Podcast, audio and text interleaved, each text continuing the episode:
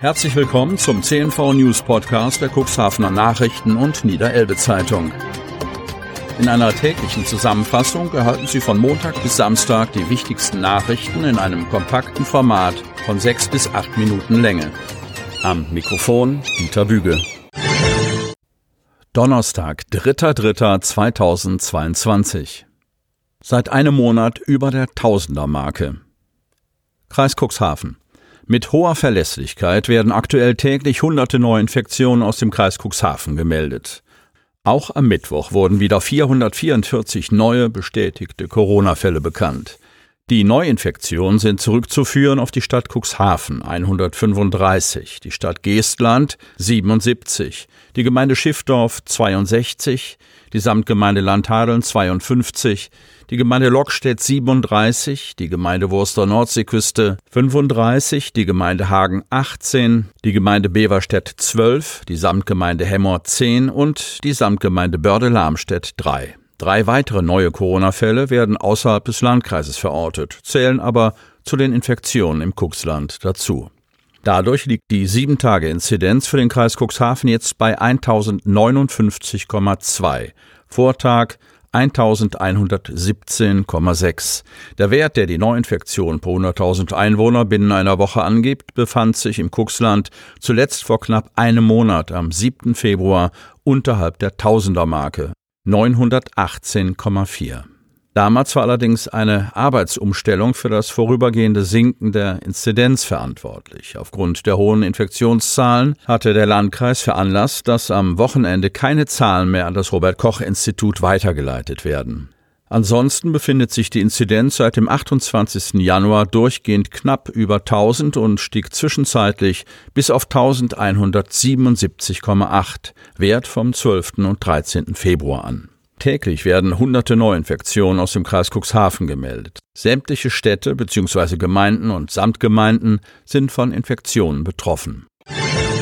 Sogar Notunterkunft ist im Gespräch. Cuxhaven.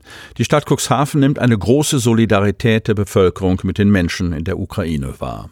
Zahlreiche Bürgerinnen und Bürger rufen an, wollen helfen, spenden oder Wohnraum anbieten. Oberbürgermeister Uwe Santje hat am Dienstag dem Land signalisiert, dass die Stadt auch bei einer Reaktivierung der Notunterkunft in der Altenwalder Kaserne helfen würde. Cuxhaven sei sich seiner humanitären Verantwortung gegenüber den Menschen der Ukraine bewusst, so Santje. Die Stadt bereite sich in enger Abstimmung mit dem Landkreis Cuxhaven vor, Flüchtlinge aufzunehmen. Einige Familien werden wir unterbringen können, so Uwe Santje. Die Stadt werde sich aber auch, wenn nötig, an einer Reaktivierung der Notunterkunft in der ehemaligen Kaserne in Altenwalde beteiligen. Die Zuweisung müsste von der zuständigen Aufnahmebehörde beim Land erfolgen. Aktuell sei in Hannover noch nicht abzusehen, wie viele Menschen in Niedersachsen Zuflucht suchen werden. Zur Stunde werde die Altenwalder Kaserne noch nicht gebraucht. Obwohl 2015, 16 viel Geld in die Ertüchtigung diverser Gebäude geflossen ist, dürfen diese spätestens seit 2017 wieder in einen Dornröschenschlaf gefallen sein. Alles sei tief eingewachsen. Dies sei der Eindruck der wenigen Augenzeugen, die das Gelände in der Zwischenzeit betreten haben. Am 11. September 2015 hatte das DRK Cuxhaven Hadeln vom Land Niedersachsen den Auftrag zum Aufbau einer Notunterkunft für 1000 Personen in Altenwalde erhalten. Die Ausgangslage war miserabel, der Zustand der Gebäude und technischen Leitung desolat. Ab dem 11. Dezember 2015 aber konnten sich die Unterkünfte mit Menschen aus Syrien, Afghanistan, dem Iran und dem Irak füllen. Fast 40 Prozent von ihnen waren Kinder und Jugendliche. Schnell entwickelten sich ein friedliches Miteinander und ein Alltagsleben. Das Ende der NUK kam eher als alle vermutet hatten. Angesichts des nachlassenden Flüchtlingsstroms wollte sich das Land im Mai 2016 plötzlich auf wenige Aufnahmeeinrichtungen konzentrieren. Die NUK wurde abgewickelt. Anfang 2017 übergab das DRK die letzte benutzte Halle, in der noch Hilfsgüter gelagert waren, der Bundesanstalt für Immobilienaufgaben, kurz BIMA, zurück. Bei der BIMA hat die Stadt ein Vorkaufsrecht für das Kasernengelände angemeldet. Die Bestimmung des Geländes bleibt vorerst ungewiss. Panne bei Novavax-Termin. Kreis Cuxhaven. Der Landkreis Cuxhaven kann ab Sonntag die ersten Impftermine für die Novavax-Impfung anbieten. In dieser Woche war es zu einer Panne durch den Dienstleister gekommen. Der hatte Termine vergeben, ohne dass der Impfstoff zur Verfügung stand. Das ist sehr ärgerlich, aber wir haben leider keinen Einfluss auf die Terminvergabe über das Impfportal, erklärt Landkreissprecherin Stefanie Bachmann. Aber der Reihe nach.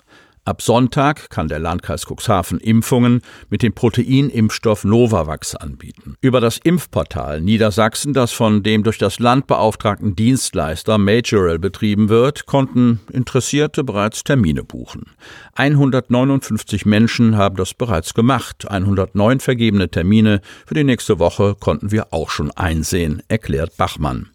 Was mit den weiteren 50 Terminen passiert ist, sei für die Kollegen der Cuxhavener Verwaltung nicht nachvollziehbar gewesen, bis am Mittwoch irritierte Anrufe aus den Impfstationen vor Ort sie erreichten. Dort waren Bürger aufgetaucht, die eine Impfung mit dem Novavax-Impfstoff erhalten wollten und über das Impfportal einen Termin für Mittwoch gebucht hatten. Die mussten wir leider wieder wegschicken, weil wir noch gar keinen Impfstoff haben, sagte Bachmann. In diesem Fall, unglücklicherweise, sei der Datenschutz bei Majorel so streng, dass der Anbieter die von den Bürgern ausgegebenen Kontaktdaten nach der Terminvergabe per SMS löschen würde. Wir können die Betroffenen jetzt also leider auch nicht kontaktieren, um ihnen neue Termine anzubieten, so Bachmann. Die Verwaltung bedauere diese Panne und hoffe, dass sich die betroffenen Bürger neue Termine über das Impfportal buchen. Die für die kommende Woche haben wir selbst eingestellt, da wird es Impfstoff geben, versichert Bachmann.